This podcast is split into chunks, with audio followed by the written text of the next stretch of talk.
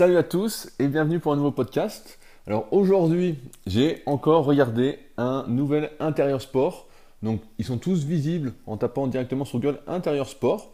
Et là, je suis tombé sur un intérieur sport sur une fille qui fait de la natation longue distance, Aurélie Muller, qui aurait normalement dû finir deuxième aux Jeux Olympiques de Rio sur le 10 km. Et c'est à ce moment-là en fait qu'on la retrouve dans le documentaire. Elle vient de finir sa course, elle est deuxième et euh, elle fête sa victoire et on lui apprend qu'elle est disqualifiée. À mon avis, je ne suis pas spécialiste, mais elle est disqualifiée pour une fausse raison qui n'existe pas. Elle aurait gêné euh, la fille qui était troisième pour toucher la plaque. Donc en fait, la, ligne d'arrivée, c'est comme en natation en fait dans un bassin. En fait, ce qui fait office de ligne d'arrivée, en athlétisme, on va casser le buste. Là, on va toucher la plaque ou toucher le bassin si on est dans un bassin de natation. Et donc là, elle fait le 10 km.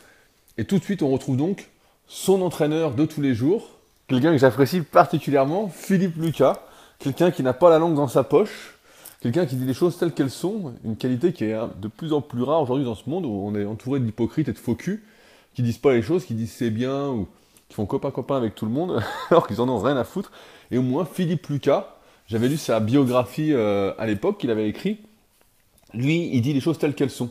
Et il explique très simplement que quand ça fait 15 ans que tu t'entraînes, que tu fais 20 km par jour, que c'est la course de ta vie, tu as préparé toute ta vie cette course, les Jeux Olympiques de Rio, ton 10 km, que tu es deuxième, alors que Donc il dit voilà, t'es pas première, mais tu es deuxième. La fille était. Donc Aurélie Muller est championne du monde, si j'ai bien compris. Et qu'on t'enlève injustement le truc, il dit bah, tu t'en remets pas, quoi. Et il dit c'est une honte, quoi. C'est. Et euh, donc c'est marrant parce que Philippe Lucas, il me fait penser un peu. Euh, je connais pas trop l'histoire de la natation, donc je sais pas si je vais dire des conneries, mais il est un peu boycotté par la fédération française, parce que justement, il a trop une grande gueule, et ça me fait penser en musculation, pour ceux qui connaissent, à Marc Vouillot, qui a euh, longtemps été un peu boycotté euh, dans le milieu de la force, alors que c'était lui le plus grand instigateur du mouvement de la force, en tout cas à ma connaissance, depuis les années 80, et c'est d'ailleurs pourquoi je lui avais consacré une super interview sur euh, Super Physique, parce que pour moi, il est, il est, injustement reconnu dans ce milieu de la force, alors pour moi, il aurait dû être aux commandes en fait du développement de la force en France. Et comme il avait une grande gueule, il disait les choses telles qu'elles étaient. Euh, bah, il n'a pas accédé au bon poste. On voit encore une fois bah, un monde qui tourne mal, quoi. Où quand on dit les choses telles qu'elles sont, et eh ben ça plaît pas et on se fait un peu dégager. On est moins populaire, mais être populaire, comme disait, euh, je sais plus qui derrière moi, je disais un statut comme ça Facebook. Être populaire, c'est gage de rien du tout en fait. C'est pas gage qu'on dit des choses bien euh, ou que c'est bien quoi. Je pense que le plus important, encore une fois, c'est de rester soi-même en toutes circonstances et pas de jouer un jeu suivant avec qui on est. Et c'est pour ça que j'apprécie vraiment ce Philippe Lucas. Et là, c'est l'entraîneur, donc ça tombe bien. Il y a vu un autre documentaire où il était entraîneur et tout, et euh, il avait massacré le, il avait massacré quelqu'un. C'était vraiment, euh, franchement, j'étais assez admiratif. Euh, voilà, quelqu'un qui se corrompt pas. Et rien que ça, déjà, ça, ça démarre bien pour ce super intérieur sport. Donc, si vous voulez le retrouver, comme d'habitude, intérieur sport sur Google. Et là, ça s'appelle Chica del Rio, le titre. Donc la fille, voilà, on la retrouve disqualifiée toute sa vie, nanana, des années de préparation, et elle se demande pourquoi continuer. Elle est là, elle est dans un doute. Je ne sais pas si vous avez vu le documentaire qui avait eu, le film documentaire sur Ocean Bolt. Je sais plus comment ça, s'appelait, mais euh, un long truc qui est sorti il n'y a pas longtemps, qui dure une heure et demie, où justement il a tout gagné, et il se pose la même question, en fait, donc à l'inverse d'Aurélie qui là s'est fait voler, et bien lui il se pose la question de se dire voilà, je suis champion olympique, je suis recordman du monde, j'ai tout gagné. Qu'est-ce que je fais quoi? Est-ce que je continue, etc. Voilà, il a le doute en fait. Il se dit j'ai plus de motivation. Et là, alors contrairement à, comment à Usain Bolt qui lui va retrouver de la motivation grâce à Justin Gatlin qui va faire une déclaration dans la presse en disant que c'est lui l'homme le plus rapide du monde désormais. Donc Usain Bolt veut, lui montrer que c'est pas vrai. Aurélie en fait va se dire c'est je veux pas abandonner, je veux continuer, je veux continuer, je veux aller au prochain JO, je veux ma revanche.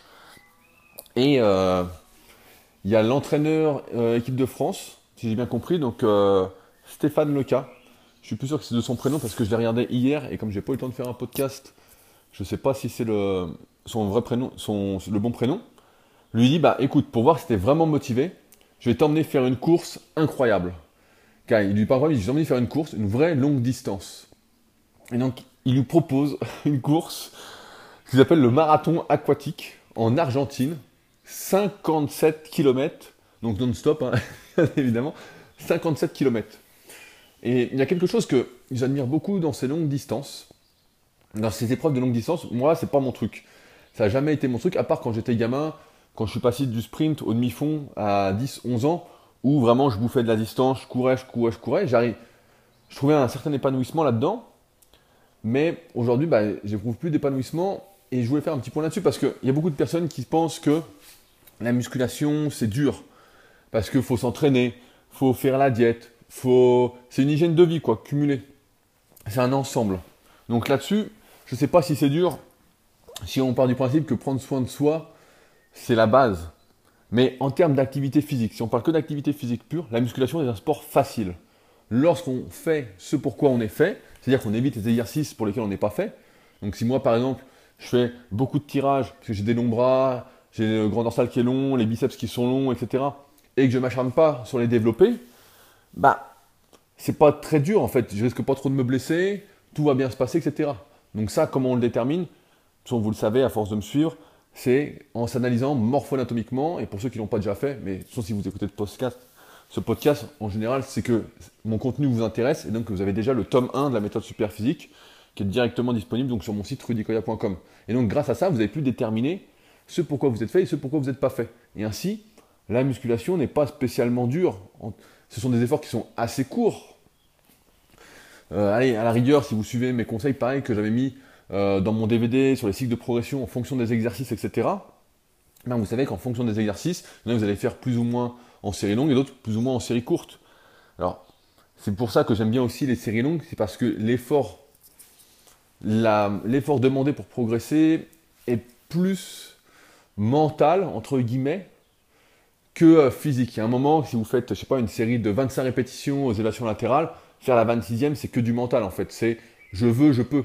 Alors que sur une série courte, bon, bah, euh, le système nerveux coupe d'un coup et c'est fini quoi. Et c'est pourquoi là, moi qui ai fait du demi-fond euh, pendant des années quand j'étais adolescent, je peux vous dire que la musculation, en fait, c'est un... l'activité physique en elle-même, c'est facile. C'est pas grand chose. Au pire, voilà, on fait 20 répétitions, on fait 30 répétitions, ça brûle un peu, c'est local. Là, quand quelqu'un fait 20 km par jour de natation, là c'est quelque chose de très très dur. Je me souviens quand on faisait euh, des séances d'athlètes, qu'on faisait 20 fois 300 mètres avec une minute de récup, et c'était pas les 300 mètres euh, en footing quoi, mais vous sortez, vous êtes rincé en fait du truc, vous êtes rincé. Et je pense que ça demande beaucoup plus de, de volonté, de mental. Alors après, j'ai une petite théorie là-dessus, je sais pas ce que vous en pensez, j'aimerais bien avoir votre avis là-dessus notamment pour ceux qui font des longues distances. Je sais qu'on a tous besoin, j'en ai parlé dans une récente newsletter, si vous n'êtes pas encore inscrit gratuitement, il y a un petit lien sous le podcast, euh, de, du flow en fait, de la capacité à être dans le moment présent et à oublier tout ce qu'il y a autour.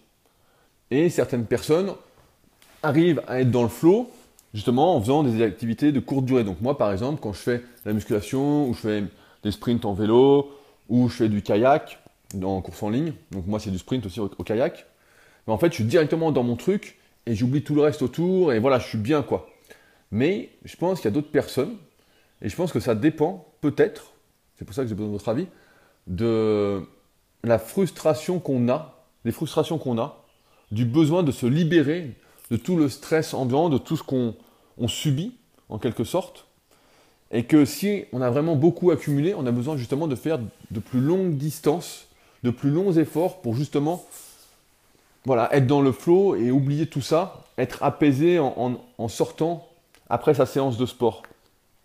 Donc, euh, je sais pas ce que vous en pensez, mais je, viens d'y réfléchir là sur le coup en faisant le podcast là, donc euh, je sais pas, suis pas sûr de mon truc, mais c'est à réfléchir. Et j'aimerais bien qu'on y réfléchisse euh, ensemble.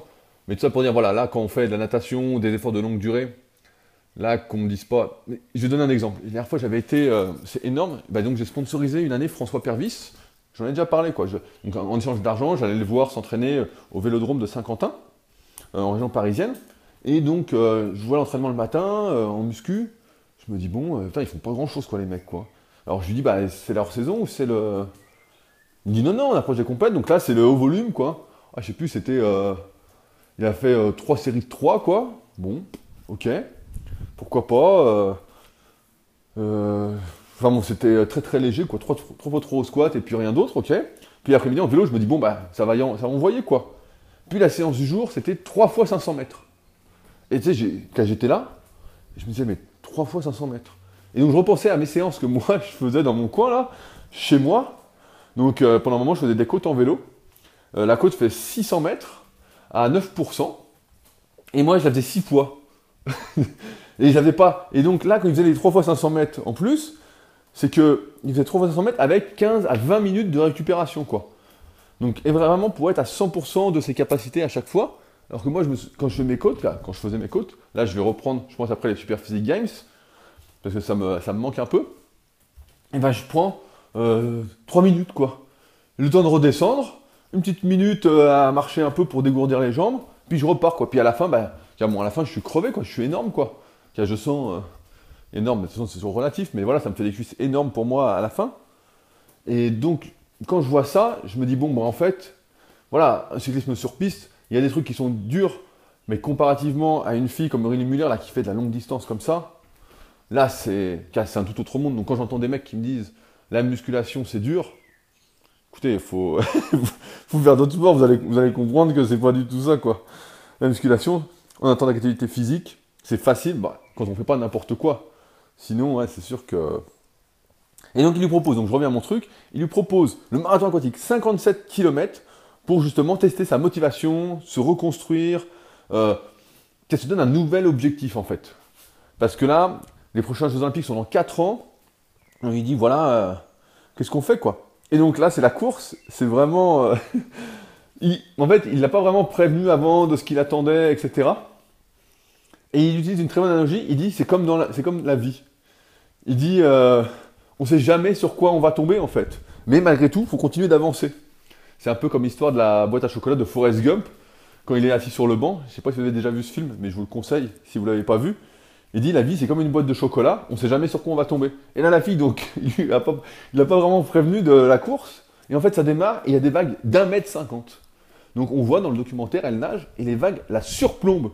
Limite elle passe sous les vagues, elle se fait... Euh, pas, elle s'est pas retournée mais bon. Et l'entraîneur, donc Stéphane Leca, explique que quelqu'un qui nage jamais, donc quelqu'un comme moi par exemple, se noierait en fait avec ces vagues. Et ce qu'il faut dire, c'est que ça, ça se passe au début de la course et qu'elle dure 57 km, soit normalement 9 heures d'effort. Donc là, la fille ne comprend pas trop, quoi. Mais bon, elle n'a pas trop le choix parce qu'elle a démarré. Et donc, ça fait comme dans la vie, quand il vous arrive des problèmes, quand il nous arrive des problèmes, de se dire, bah voilà, d'accepter le problème. Et si on peut y apporter une solution, voilà, là, la solution pour Elie qu'est-ce que c'était? La solution, c'était de continuer. De toute façon, il n'y avait pas le choix. C'est continuer à nager, continuer à nager, et on voit. Donc après, il y a eu des périodes qui étaient un peu plus calmes euh, sur l'eau. Mais voilà, c'est continuer. Et dans la vie, bah, c'est la même chose. Il nous arrive quelque chose, qu'est-ce qu'on fait?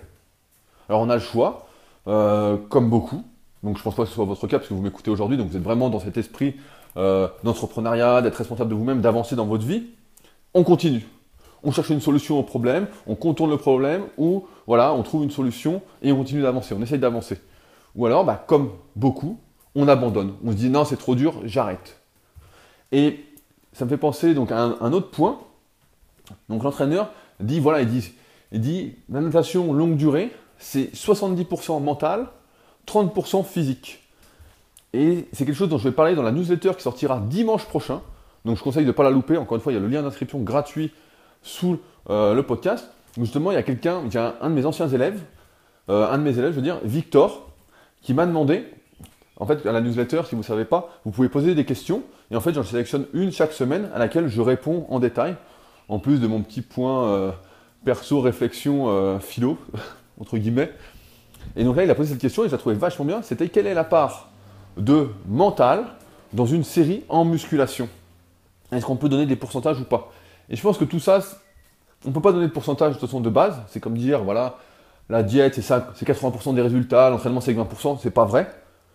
Ce qui compte bah, en musculation, j'avais déjà expliqué, c'est d'abord l'entraînement, la diète après.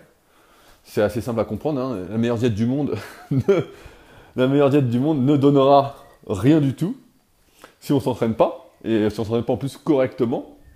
Et là, on a, j'ai envie de dire, dans une série de musculation ou dans l'effort que fait justement Aurélie, mais c'est d'abord 100% mental en fait.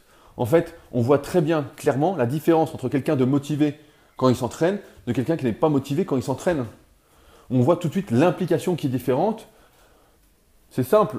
Quand donc je reprends encore un exemple en musculation, parce que vous êtes beaucoup à faire de la musculation à m'écouter, mais on peut dire ça dans n'importe quel sport, c'est que sans mental, sans volonté, sans avoir vraiment envie d'avancer, on n'avance pas. On reste sur place, on ne bouge pas. Et donc c'est pour ça que, oui, le physique compte. C'est sûr que quand on fait, bah comme je disais tout à l'heure, des séries courtes en musculation, si on fait du 5, 6 répétitions, du 8 répétitions à la rigueur, là ouais, c'est notre corps qui peut nous limiter le plus. Peut être notre système nerveux, nos muscles, nos articulations, parce que c'est lourd, s'il y a trop lourd par rapport à nos capacités, à nos limites, etc. Je reviendrai là-dessus parce que c'est un sujet vachement intéressant, mais j'y reviendrai vraiment en détail sur méthodesp.handicola.com parce que là c'est une grosse vidéo sur quelles sont nos limites de manière individuelle. Donc il y aura des exemples par rapport à la morpho-anatomie encore une fois. Et surtout, j'ai eu pas mal de discussions dernièrement avec des membres de la team Superphysique et on arrive tous aux mêmes conclusions. Euh, je pense que c'est une vidéo qu'il ne faudra pas louper. Pour ceux que ça intéresse vraiment de s'entraîner le plus longtemps possible sans se blesser. Donc, qu'est-ce que je disais?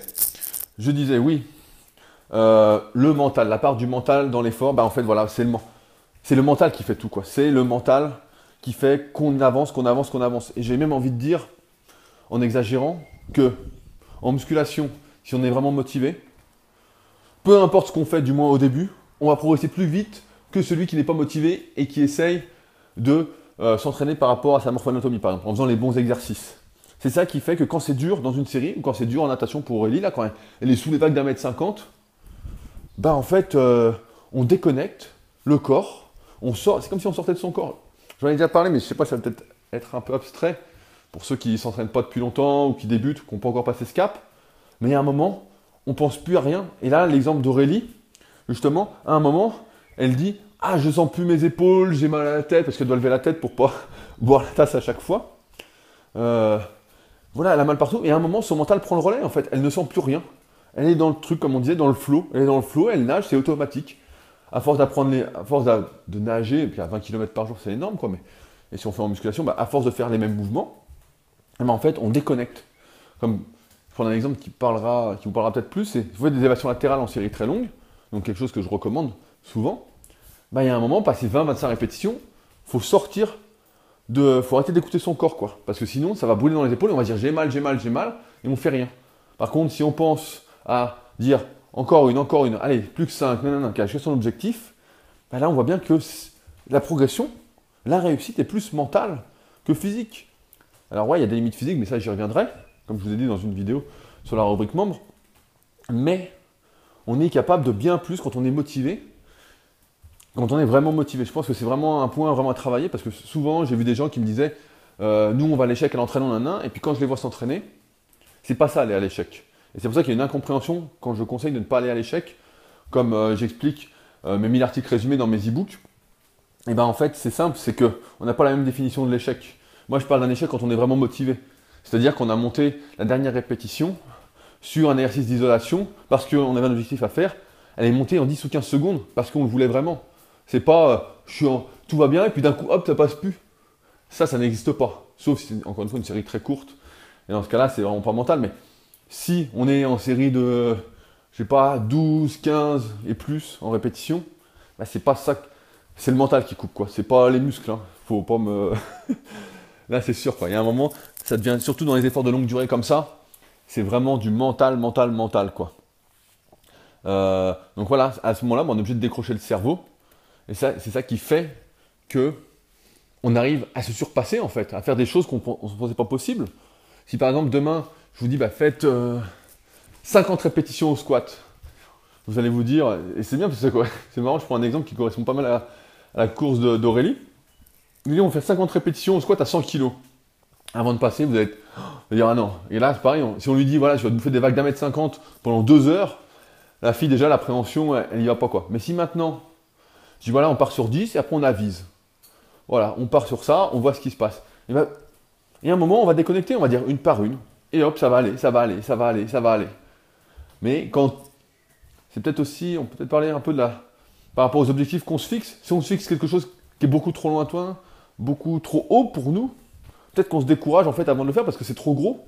Et c'est pour ça que moi je suis plus adepte de se fixer des objectifs euh, très réguliers, des petits objectifs à chaque fois. Vraiment réfléchir en petits objectifs. Et c'est ce que je fais bah, avec mes élèves, vous le savez, surtout les suivis coaching que je fais à la semaine, ou d'ailleurs bah, je suis complet depuis un petit moment. S'il y en a que ça intéresse de travailler avec moi sur le suivi coaching, etc., qui veulent, vraiment passer un cap dans leur progression, bah, il suffit de s'inscrire encore une fois sur méthodesp.rudicoya.com et dessus, après, vous avez la priorité dès que j'ai des places pour les suivis coaching.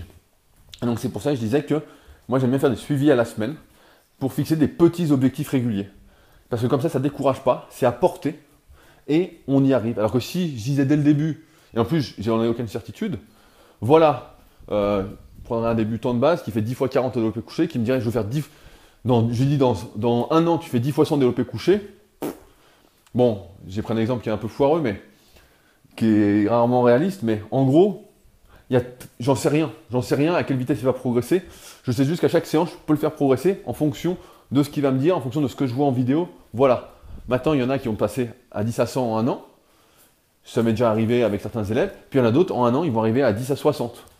Mais bon, c'est déjà 20 kilos de prix, quoi. C'est déjà, euh, déjà, énorme, quoi. C'est déjà pratiquement 500 grammes euh, de force, entre guillemets, force endurance par semaine. Et euh, c'est déjà pas mal, quoi. Donc c'est pour ça, fixez-vous plutôt des petits objectifs dans n'importe quel domaine, plutôt que des gros objectifs. Sinon, c'est sûr que on n'arrive à rien, quoi. Et encore, il y a encore une notion d'entourage en fait dans ce, dans ce documentaire intérieur sport. Parce que Stéphane Leca, donc, comme c'est une course de 57 km, il a le droit de la suivre en bateau. Et donc pendant toute la course, donc il la ravitaille, il lui donne de l'eau, il l'encourage, il lui dit où sont les adversaires. Euh, en fait, c'est vraiment, une, comme il dit, c'est une réussite avec elle. C'est une réussite ensemble. Et moi, ça me parle beaucoup, et je pense que ça vous parle aussi. C'est que seul, c'est sûr, seul, on peut, faire des choses. Mais il y a un moment, on est limité et on a besoin des autres. Et ça, faut le reconnaître, faut en avoir conscience pour ne pas se dire. Euh, j'ai vu un truc hier justement sur la supériorité illusoire. Euh, ils ont fait une sorte d'étude ils ont demandé aux gens, c'est drôle, hein, euh, s'ils pensaient qu'ils conduisaient mieux que la moyenne. Et il y a 93% qui a répondu oui. Alors, si vous réfléchissez deux minutes, comprenez que si 93% des gens pensent qu'ils conduisent mieux que la moyenne, c'est que c'est pas possible. c'est qu'il y, a un souci, quoi. Et c'est souvent, on se pense meilleur qu'on est. Et c'est un gros problème, c'est le problème de l'ego. C'est de savoir ses forces et ses faiblesses, de savoir comment on est, etc. Et il n'y a pas besoin d'avoir d'ego en toutes circonstances, surtout pour des choses comme ça. Si vous pensez que vous pouvez faire meilleur tout seul qu'avec des personnes qui partagent les mêmes valeurs, etc., qui, peuvent, qui veulent progresser aussi, qui vont dans le même sens que vous, bah vous vous trompez. Ça, c'est une garantie. Et là, on voit qu'Aurélie, elle est entourée de quelqu'un qui veut sa réussite autant qu'elle, ou pratiquement. Qu'elle a été, il y a un mec aussi de l'équipe de France de natation qui a fait la course avec elle à un moment, qui l'a aidé, qui l'a aidé, enfin, qui l'a motivé en même temps. Ils ont fait le truc ensemble. Stéphane Leca, il y a Philippe Lucas. C'est vraiment, c'est comme, euh, je dis souvent avec Superphysique, avec le club Superphysique, j'essaye de rendre la musculation, qui est une activité physique individuelle à la base, en une activité sportive d'équipe, collective. Parce que je me suis rendu compte, à force, avec le temps, qu'on progressait beaucoup mieux ensemble. Quand je vois, euh, pas, par exemple, Vince, qui est sur le club super physique, un de mes anciens élèves, qui fait une super perf, je me dis putain, super quoi, ça me donne envie de faire mieux. Et pas pour l'écraser, mais rien que pour moi, pour me dire voilà, c'est possible. Et si je vois, bah, je sais pas, je vois Matt, ou je vois euh, Morgan, ou je vois Kylian, etc., c'est pareil en fait. En fait, je suis content pour eux quand ils progressent, et moi, ça me motive en plus à progresser. Donc il y a une petite part d'ego, mais je sais qu'on progresse beaucoup mieux ensemble que tout seul. Tout seul dans son coin, on fait son truc dans son garage, on regarde rien de ce qui se passe autour. C'est bien, c'est pas bien. Bon, ça, ça se discute si c'est intéressant de le savoir. Mais sinon, euh, on, on pourrait faire mieux ensemble que tout seul. Et je pense que c'est quelque chose à retenir. Et là, c'est vraiment bien véhiculé dans ce documentaire. Car encore une fois, un documentaire, euh, pour moi, super, quoi, exceptionnel c'est vraiment euh, top quoi. Et euh, je voulais conclure sur un truc comme ça. J'ai vu aussi, euh, donc la, fille donc, finit la course et elle réussit à finir troisième. Donc c'est une super performance pour elle parce qu'elle ne savait pas trop à quoi s'attendre. Donc elle met 9 heures. Et on peut dire, pour moi, que cette fille, elle a vraiment quelque chose en plus. Quoi. Elle a vraiment un mental, un truc qui fait que... Parce que personne... C'est des choses qui sont incroyables. Et souvent, donc là, je prends beaucoup d'exemples dernièrement de comment? J'ai pris beaucoup d'exemples de champions Donc dans l'intérieur sport, ceux qui sont au numéro 1 mondial, qui sont les meilleurs de tous les temps, etc. Et souvent, on oublie un principe très simple. C'est ce que j'ai décrit dans ma vidéo sur YouTube, la méthode chinoise. C'est que ça, tous ces exemples-là, c'est les survivants. On appelle ça aussi le principe du survivant en marketing. C'est de dire, voilà, on montre, je parle de ceux qui réussissent, parce que c'est ceux qui sont mis en avant, et on ne parle pas de ceux qui réussissent pas, et qui font pratiquement, qui ont fait pratiquement la même chose, qui ont pensé avoir le bon entourage, qui avaient le mental, etc. Mais à un moment, il y a un truc qui a loupé. Et c'est pour ça qu'on en revient justement au fait que je pense qu'il y a beaucoup d'individus qui sont très intéressants. La dernière fois, je marchais et euh, je vois souvent euh, un agriculteur chez moi bah, qui habite juste à côté et il fait, euh, bah, il entretient ses terrains, il plante, etc. toute l'année, quoi. Je le vois. Et je me disais, je marchais et je me disais, putain, mais je suis sûr que lui, il a des choses super intéressantes à dire, quoi. Mais personne ne lui donne la parole. Tout le monde, bah, tout le monde s'en fout autour, quoi. Et c'est pourquoi, en fait, là, je prends des exemples de champions, mais j'aime bien aussi. J'aimerais bien pouvoir prendre des exemples de gens, justement, qui ne sont pas champions et qui font du mieux qu'ils peuvent. Et c'est ce que j'ai essayé de faire avec Superphysique, ce que j'essaye de faire régulièrement, c'est que on n'a pas de champion réellement sur Superphysique, mais on a des gens qui veulent faire du mieux qu'ils peuvent. On n'a pas justement euh, ces Chinois de la méthode chinoise ou les survivants. On a justement les gens qui essayent de survivre en fait, qui essayent de faire du mieux qu'ils peuvent et qui sont autant de bons exemples pour moi, qui sont pour moi des réussites également. Alors, c'est là-dessus que je vais conclure, c'est que c'est bien de prendre exemple sur des champions. Moi, j'adore ça, j'adore lire des autobiographies, des biographies, regarder des documentaires parce que c'est ce qu'on me propose et ça me fait encourager le système, donc ça j'aime un peu moins, mais euh, c'est un autre débat. Mais gardez en tête que la réussite, c'est vraiment multifactoriel. Vous pouvez, donc on peut s'inspirer de tous ces champions, essayer d'appliquer tout ce que on voit, tout ce que je vois, tout ce que vous allez voir vous de votre point de vue en regardant ces documentaires. Mais c'est pas garantie de réussite, mais c'est garanti de faire mieux que ce que vous faites actuellement. Et je pense que c'est ça le plus important. Vraiment le plus important, c'est de faire du mieux qu'on peut pour n'avoir aucun regret. C'est ça pour moi la plus grande des victoires, la plus grande des réussites. C'est pas de se dire euh, je je je vais pas y arriver et donc je dis bon bah je le fais pas quoi. Par exemple, souvent on a ça euh, sur l'alimentation, où des gens disent ouais mais ça sert à rien que je mange bien parce que dehors c'est pollué. Mais si on réfléchit comme ça, ça sert à rien de faire du tri non plus quoi, ça sert à rien euh, d'aller travailler, quand rien, rien ne sert quoi, et on fait rien. Et je pense qu'il faut d'abord, comme dit euh, Pierre Rabhi, il dit une très bonne phrase, j'en parlais justement avec David du premier Love Story qui m'a écrit, donc c'est marrant, j'avais fait un podcast là-dessus, je parlais de Love Story 1 que j'avais suivi quand j'avais pas 12 ou 13 ans, et qui m'a écrit pour me dire qu'il euh, était d'accord avec mon analyse et qu'il regrettait d'avoir fait Secret Story. Et qui me disait, qui me citait Pierre Rabhi, qui disait, euh, pour responsabiliser les gens, ce qui est un peu mon credo, euh, le truc que j'essaye de faire le plus, donc qui disait, pour conclure, faisons chacun notre part. Et donc, que j'analyse vite fait, c'est en, en se responsabilisant soi-même qu'on arrive euh, à faire bouger les choses, à faire évoluer les choses. Donc c'est pas en se disant euh, je vais acheter des gâteaux parce que de toute façon ça sert à rien que je fasse attention à ma santé, parce que euh, je suis pollué dehors, que les choses vont changer pour le mieux. Donc c'est pourquoi encore une fois, soyez responsable de vos actes, faites du mieux que vous pouvez et agissez en connaissance de cause. Voilà pour le podcast du jour, qui est le plus long que j'ai jamais fait. J'avais pas mal à dire. C'est marrant ça, parce que quand on parle, on fait pas de podcast pendant une journée, après, on a plus de choses à dire, quoi. Ça me. Là, le documentaire était vraiment super. Hein. Franchement, faut, faut vraiment le regarder, quoi. Donc, euh, comme d'habitude, n'hésitez pas. J'ai vu le petit cœur à mettre. On peut reposter les podcasts. Vous pouvez commenter. Donc, euh, bon, j'essaye de regarder, mais ça m'a l'air un peu obscur pour voir les commentaires.